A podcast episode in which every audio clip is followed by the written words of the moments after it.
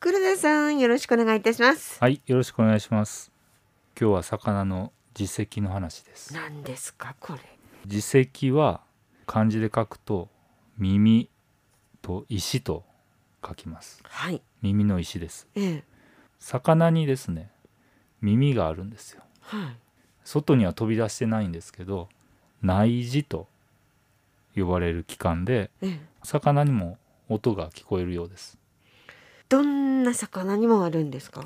ちょっとどんな魚にもまでは分かんないんですけど一般的な魚にはうんうん。内耳があってええ。内耳の中にはその耳石というものが備わっているどうやって聞こえるんでしょうね。とねえ僕もそれすごく不思議で聞いてみたら。いやーでも魚に生まれ変わらないとお友達にいないんですか、鮭とかね。いやーいないですね全部魚は食べ物な んで友達にまではまだ慣れてないですねでまあ例えばあの釣り人なんかが釣りしてる時に静かにしなさいとうんあれはおそらくあの魚が音を聞くことができるのではだからあの釣り人が静かにしてるっていうのはあの理にかなった行動だとあ。そうなの、騒いじゃうと、それが聞こえちゃうんだ。だそうですねうん空気中の音もある程度大きいと水の中に、聞えー、ことえてくる振動として入っていくはでこの魚の耳石の入っている内耳というはい器官なんですけど、ええ魚の目の近くにあ。あ、そう。ありますええ。あの上手い人だと一発でですね取り出すことができますねあ、そうなの。はいへえ。でこの内耳の中にある耳石なんですけど硬い石のようで炭酸カルシウムの結晶でできています炭酸カルシウムですはい。魚によってですねこの耳石の形が様々ではい。もしあれでしたらあのインターネットで検索してもらうとまあいろんな耳石が出てきてですねは。中にはあの耳石を収集している方なんかもいてこれ結局自責でその魚の種が分かっちゃったりするんですよね。あの分かる人には分かるみたいですねうん僕はあの魚の専門家ではないんでそこまでは詳しくないんですけど魚の専門家は実績を見ただけうでんうわん、かるとい分う、かるんですね。であの韓国なんかでよく食べられている石餅っていう魚がいるんですけど、はい。あの魚は非常に耳石が大きくてですえねえそれであの石を持つ魚で石餅と、そうなの。はい、へえ。呼ばれてますはい。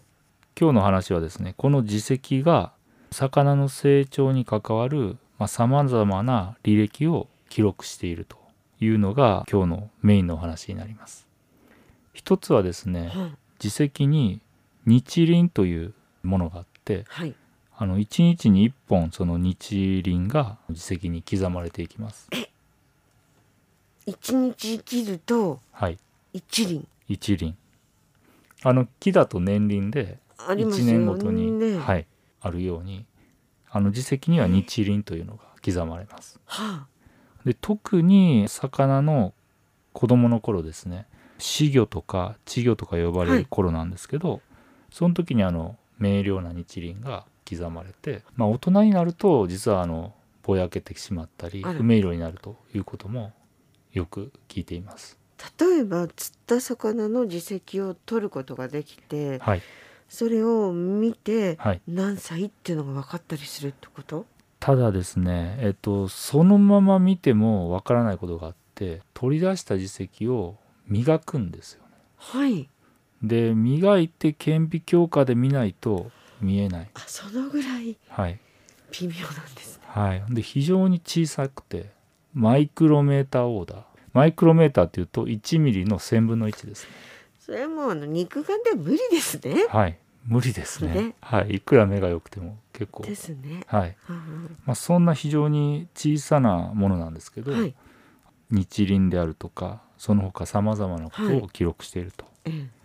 で研究者がですねこの耳石をどうやって使っているかを簡単に説明しますええ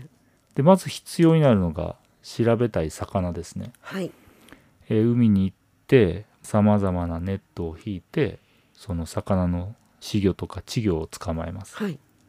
で捕まえた死魚とか稚魚から耳石を取り出してこれはあの磨いてあります。稚魚からってことは余計ちっちゃいってことですよね。そうです。マイクロメーターオーダーではいはい。ミリの1000分の1というもうすごいちっちゃい。はい、すごい小さいものです。で、さらにですね、この磨いた耳石を顕微鏡下で拡大すると、そのやっと日輪というものが読めると。はい。で、まず日輪が何本刻まれてるかというところで、その捕まえた魚が卵から孵化して、何日後のはい。魚かというのがわかります。はい。僕らこれ日齢って呼んでます。はい。日のはい、年齢ですね。そうです。はい。で耳石を顕微鏡下で読めるようになると、まあ、最初にやるのが最も外側の日輪と中心部ですねちょっとね年輪を想像してもらうとはい。いいんですが、中心部と最も外側の日輪の、はいまあ、長さをうんうん測ってやると。はい。で大体の話なんですがええこの中心との距離とその魚の体長っていうのが大体比例すると。ほう。いうことが知られていまへす。え。はい。でさらに作業が細かくなって次にやるのがこの日輪の間の間隔ですね。これを普通は測ります。はい。そうすると魚が急成長した日と成長が悪かった日が分かっえてえええ急成長した日は日輪の間隔が広がりはい。で成長が悪い日は間隔が狭くなると。うんなんか年輪とね、そうですイメね。ージはその通りですね。ですね。年輪をあの想像してもらって聞いてもらうと分かると思います、はい。で以上まとめるとその耳石調べることでですね魚の日例捕まるまでのその成長の履歴がこう日単位で分かるということになりますすごいですね。でなんでこんなことを調べるかと、そうそ。はい、疑問に思われる方いうるとそ思うんもですそけどもね。多くの場合ですね稚魚とか稚魚の頃成長が良かったものだけが生き残って大人になれるとはい。いうのがですね魚の世界であります。で逆に成長が悪かったりすると、まあ、死んでしまったり、うんあるいはその他の大きな魚に食べられてしまうという機会が増えるとうん。いうことが考えられています。で重要なのは稚魚や稚魚の頃に生き残るということでその後のですね大人になった時の全体の量ですね僕ら資源量って呼んでるんですが、そこと関係してくるんですね。はい、その資源量を決める重要な要因になると